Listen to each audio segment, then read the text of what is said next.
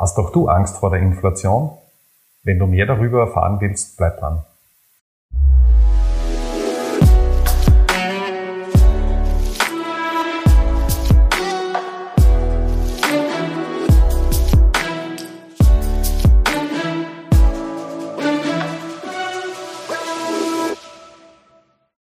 Herzlich willkommen zu unserer Kaffeepause. Hallo. Josef und ich freuen uns sehr, dass wir dich heute zu einer Folge begrüßen dürfen, die dich sicher sehr interessieren wird. Und zwar sprechen wir heute über Inflation. Ein heißes Thema, ein Thema, das schon seit vielen, vielen Jahren erwartet wird, weil ja die Geldschwemme überhand nimmt, Billionen an Euro, Dollar und ich weiß nicht was für Währungen in den Markt gepumpt werden. Aber es scheint so, als würde die Inflation nicht wirklich ankommen. Josef, Inflation, Hintergrund, kurze Definition. In zwei Minuten, oder? ja. 30 Sekunden. 30 Sekunden. Na, beim Inflation geht es im Endeffekt nur darum, also da ist im Regelfall ein Warenkorb im Hintergrund und dieser Warenkorb äh, wird einfach einmal als Basis herangezogen und die Wertsteigerung dieses Warenkorbes innerhalb eines Jahres oder innerhalb, innerhalb einer Referenzperiode äh, ist denn diese Inflationszahl. Das heißt, wenn ihr bei der EZB eine Inflation von zwei Prozent, was dort irgendwo das Ziel ist, seht, dann heißt, dass sich eben dieser Warenkorb um zwei Prozent verteuert hat. Und damit sind wir dann auch und für sich auch schon bei dem Punkt, der äh, sehr häufig äh, kritisiert wird. Bei diesem Warenkorb stellt sich natürlich immer die Frage, was ist drinnen. Das heißt, wenn ich jetzt ein, ein junger Mensch bin, so wie wahrscheinlich du, wenn du dieses Video hörst, äh, hast du irgendwo eine Affinität zu elektronische Geräte. Das heißt, du schaust es wahrscheinlich mit deinem Mobiltelefon oder mit deinem Tablet an das heißt, das Mobiltelefon hat für dich eine gewisse Wertigkeit. Wenn ich beispielsweise meine Eltern hernehme, das sind jetzt irgendwo in den äh, 70er Jahren, dort spielt das natürlich eine absolut untergeordnete Rolle. Das heißt, das Mobiltelefon wird so lange äh, verwendet, solange es noch irgendwie funktioniert. Und so gibt es bei vielen verschiedene Bereiche. Und wir haben das sehr oft in Österreich das Thema. Das heißt, da gibt es einen Warenkorb für den wöchentlichen Einkauf. Das ist das, was man an Lebensmittel braucht. Dann gibt es einen äh, harmonisierten Verbraucherpreisindex. Dann gibt es noch einen Pensionistenpreisindex, wo man unter Anführungszeichen einen eigenen Basket nur für die Pensionisten schnitzt und dementsprechend halt dort die Inflationsanpassung haben möchte und unterschiedlichste Warenkörbe. Und spannend finde ich vor allem auch, dass eben gewisse Aspekte in diese Inflation mit eingerechnet werden Beispielsweise so, wenn man jetzt äh, eine, eine technologische Errungenschaft hat, also sprich, wenn beispielsweise die Computer schneller werden oder das neue iPhone einfach äh, eine bessere, bessere Prozessoren mhm. drinnen hat, dann wird eben dieser Qualitätsvorteil oder diese Verbesserung als Deflation, also sprich als preissenkend eingerechnet. Für uns als Konsumenten kostet das iPhone, das Samsung oder was auch immer immer noch gleich viel. Das heißt, unabhängig dessen, ob ich jetzt 10% mehr Rechnerleistung oder weniger Rechenleistung habe. Mhm. Zweite Thema äh, ist, ist dann natürlich auch, äh, wie geht man mit diesem wöchentlichen Warenkorb um?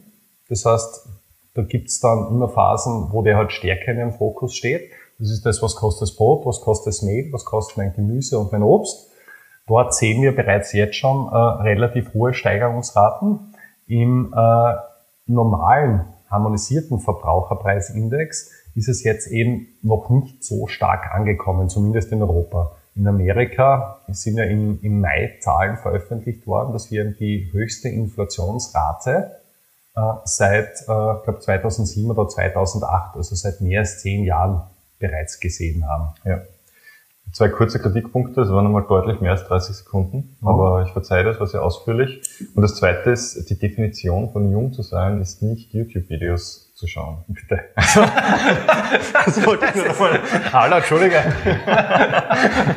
wir wollen dazu. Gerne selber festhalten. Okay, da werden wir dann eben müssen wir unsere Videos bei TikTok senden.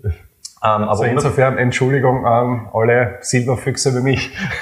ah, äh, kleiner Scherz am Rande. Äh, na, danke für die, die ausführliche Definition. Inflation ist also ein Begriff, der durchaus auch kritisch zu betrachten ist. Das heißt, die gefühlte Inflation, die vielleicht punktuell höher ist, ähm, die drückt vielleicht sogar nicht, weil die Inflation, die offiziell angegeben wird, eben unter diesen ganzen Parametern auch berechnet wird, die eben das Ergebnis ein bisschen verfälschen können. Kurz zusammengefasst noch einmal. Ähm, gut, Inflation historisch betrachtet. Es gab ja im letzten Jahrhundert einige Situationen, wo es eine Hyperinflation gegeben hat. Ich erinnere da nur an die 20er Jahre Deutschland, Österreich. In Deutschland war, waren es 1000 Milliarden Mark, die dann äh, im November 1923 in eine Reichs, äh, Rentenmark umgewandelt wurde. Also eine Billion Mark in eine Mark transferiert. Und in Österreich waren, glaube ich, Kronen, 10.000 Kronen sind dann zu einem Schilling transferiert worden. Das war 1924. Hyperinflation. In Deutschland gab es im Monat mit der höchsten Inflation 30.000 Prozent Inflation und insgesamt elf Monate über 50 Prozent. Äh, Schreckensszenarien. Ist das etwas, auf das wir uns jetzt auch einstellen müssen, wenn wir diese Unsummen an Geldern sehen, die in den Markt gepumpt werden? Oder wird es nicht so kommen? Was ist da die Prognose? Ja. Na, ist äh, äh, eigentlich eine gefährliche Frage, mhm. weil man es nicht beantworten kann. Ja. Es gibt im Wesentlichen äh, aktuell zwei große volkswirtschaftliche Theorien. Die eine Theorie besagt, das ist eben die Phillips-Kurve, dass mhm. eben von äh, die Inflation stark von, den, von der Arbeitskräfte, von dem Arbeitskräfteangebot abhängt. Das heißt, wenn es dort einen Mangel gibt an Arbeitskräften, müssen höhere Gehälter gezahlt werden und das münzt dann irgendwann einmal in, in höheren Inflationsraten. Mhm, mh. Die zweite Theorie besagt, äh, Geldmenge. Je höher die Geldmenge, je mehr Geld zur Verfügung ist, desto höher ist auch die Inflationsgefahr. Weil irgendwo muss das Geld ja hin, das ja. gegenwärtig da ist. Und jetzt haben wir gegenwärtig einfach zwei große Blöcke. Also wie gesagt, auf der einen Seite den Arbeitsmarkt, wo wir jetzt noch nicht äh, in einer Situation sind, wo es zu einem Arbeitskräftemangel kommt. Ich meine, Fachkräfte haben wir ausgenommen, den Fachkräftemangel, aber in ja. Summe haben wir noch keinen Arbeitskräftemangel. Auf der anderen Seite haben wir aber ein exorbitant hohes äh, Geldmengenwachstum. Das heißt, von, von der modernen äh, von der modernen Geldtheorie her müssten wir eine Inflation sehen, mhm. und zwar schon sehr lange. Auf der anderen Seite von der Phillips Curve haben wir aktuell wahrscheinlich noch keine inflationären Tendenzen. Das heißt, wir haben zwei anerkannte Theorien, die jetzt so weit auseinanderklaffen, wie zumindest seit ich es beobachte, äh, noch nie, zumindest in meiner Geschichte. Und das ist an und für sich der, der spannende Punkt. Das heißt, aus meiner Sicht befinden wir uns in einem großen Experiment. Wir wissen noch nicht wirklich, was da am Ende des Tages äh, wirklich rauskommt. Und äh, ja. Ja gut, das, das wäre jetzt meine nächste Frage gewesen. Äh, sehen wir jetzt Inflation oder nicht? Ich meine jetzt unabhängig von Hyperinflation, ich verstehe ja. den Punkt. Das heißt, man hat zwei Stoßrichtungen, das ist aber immer praktisch, weil je nachdem wie es kommt, hat man halt auch eine Antwort. Genau, das ist perfekt, das äh, gefällt mir. Äh, die also wir werden es beantworten können. Genau, wir also werden egal, ob sie kommt wir werden es definitiv beantworten können. Da haben wir die richtige Theorie im, genau. im Ärmel. Ist übrigens auch die Definition eines Experten eine Person, die nachher exakt sagen kann, warum sie vorher falsch gelegen ist. Wunderbar. Das, das also wir haben Experten. Definitiv. Betonung auf Ex.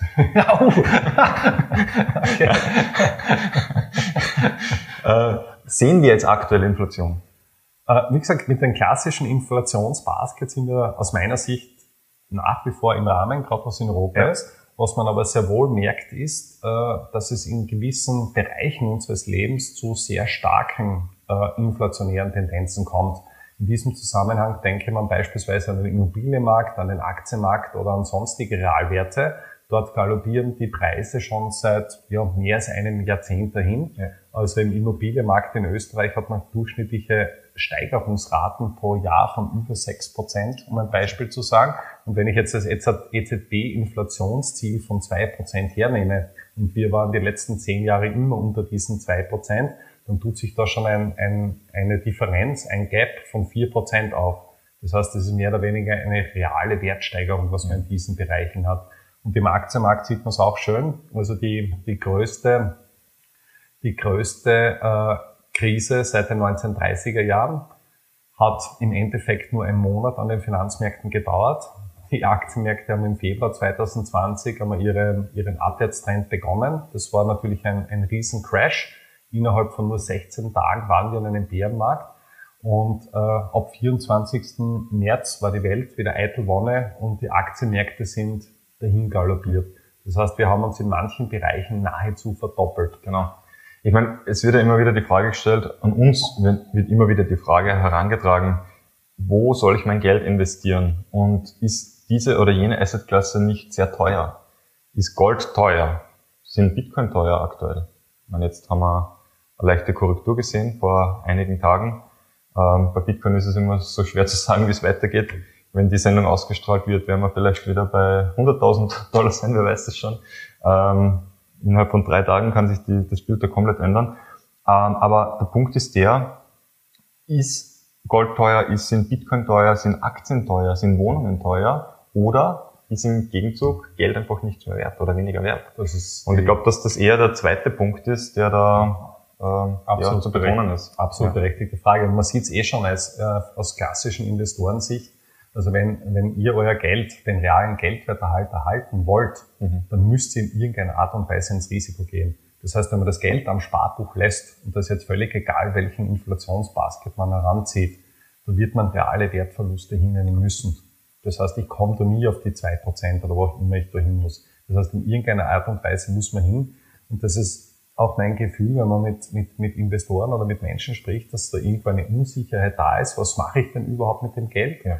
Und wo investiere ich das Geld denn überhaupt? Aber irgendwie intuitiv fühlt sich, fühlen sich jetzt die wenigsten mit, mit riesigen Cashbeständen wohl.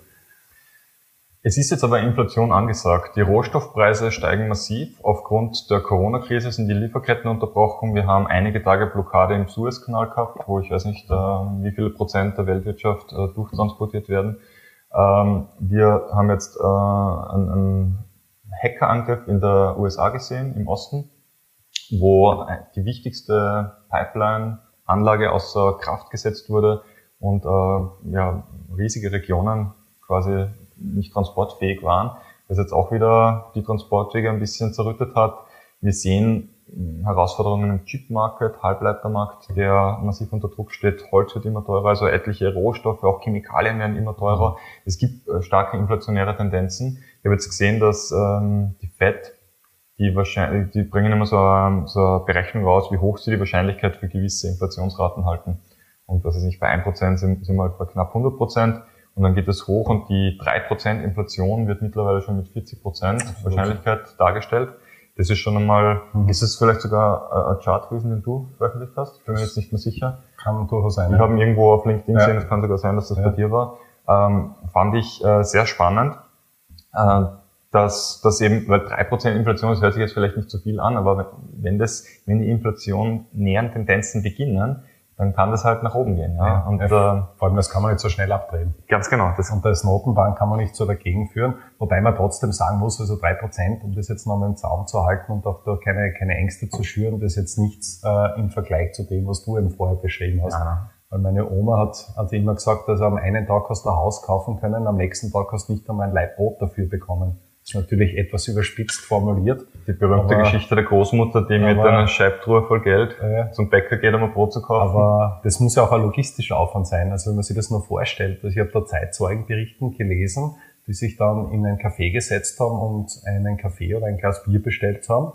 Und äh, die Rechnung hat sie während des Trinkens verdoppelt weil der Preis an und für sich innerhalb der Zeit schon angestiegen ist. Das muss man sich eigentlich einmal logistisch vorstellen. So mit unserem Schema, was wir jetzt haben, du bekommst am Monatsersten dein Geld, musst über das ganze Monat rüberkommen und verlierst innerhalb der kürzesten Zeit ja einfach extrem viel am Geldwert. Das heißt, du musst an und für sich schauen, dass du am Monatsersten alles irgendwie zusammenkast, was du für dieses Monat brauchst, weil alles danach eben, eben keinen Sinn mehr macht. Aber von solchen Szenarien sind wir jetzt gegenwärtig einfach äh, meilenweit entfernt. Wir haben zwar einen schleichenden Prozess und wenn man es ungefähr mit zwei Prozent realen Wertverlust pro Jahr rechnet, würde es ungefähr 35 Jahre äh, dauern, bis man den Geldwert halbiert hat. Das heißt, wenn der reale Wert von 100 Euro 50 Euro wird, damals in, der, in der, dieser Phase hat es ungefähr 20, 25 Tage gedauert, bis der Wert sich halbiert hat. Ja. Was man auch noch dazu sagen muss, ähm, es wird immer von, von Realwert, äh, also realen Geldwerterhalt gesprochen. Und da sagt man immer Inflation minus halt, was weiß ich, den Sparbuchzins oder der Ertragserwartung der Investition. Das ist das, was man halt da, ähm, also die Inflation muss man erwirtschaften, um den äh, realen Geldwerterhalt zu leisten. Und die Realzinsen sind die Inflation minus dem Zinssatz, den man Sparbuch bekommt. Umgekehrt. Umgekehrt. Sparbuch minus Inflation sind die realen Zinsen. Und ähm, diese, sagt immer früher, da hat es am Sparbuch noch vier, fünf, weiß nicht, noch mehr Prozent gegeben. Also in meiner Kindheit waren es vier Prozent. deine Kindheit. genau. Ja, ist absolut richtig eingeschätzt. ähm, aber was da vergessen wird, ist, dass äh, eben die Inflation damals punktuell da noch höher war. Und ich habe mal einen Kommentar von Herrn Novotny, ehemaligen ähm, Direktor der Österreichischen Nationalbank, gehört, der gesagt hat, 50 äh, Prozent der Quartale waren mit einer negativen Realverzinsung seit 1945, glaube ich, also der letzten äh, knapp 80 Jahre. 50, rund 50 Prozent der Quartale hatten eine negative Realverzinsung. Das heißt, das, was wir jetzt aktuell sehen, ist jetzt ein Zustand, der durchaus auch üblich ist. Nur, man muss halt dazu sagen, jetzt halt schon sehr systematisch über mehr als zehn Jahre mittlerweile, wo wir das sehen. Das heißt, ähm, man braucht jetzt da keine Angst davor haben, aber man muss sich halt dessen bewusst sein. Gut. Gut. Damit noch was zur Inflation zu sagen? Aus meiner Sicht hätten wir alles beantwortet. Außer, wie gesagt, der eine Punkt. Wir wissen nicht, wohin wir die Reise nicht, gehen wird. Absolut. Äh, es bleibt spannend und ähm, wenn du einen Gedanken dazu hast, freuen wir uns, wenn du uns den kommunizierst. Jetzt machen wir Schluss. Alles Gute für das Wochenende, eine schöne Woche und bis zum, bis zum nächsten Mal. Tschüss, bis zum nächsten Mal. Baba. Ciao.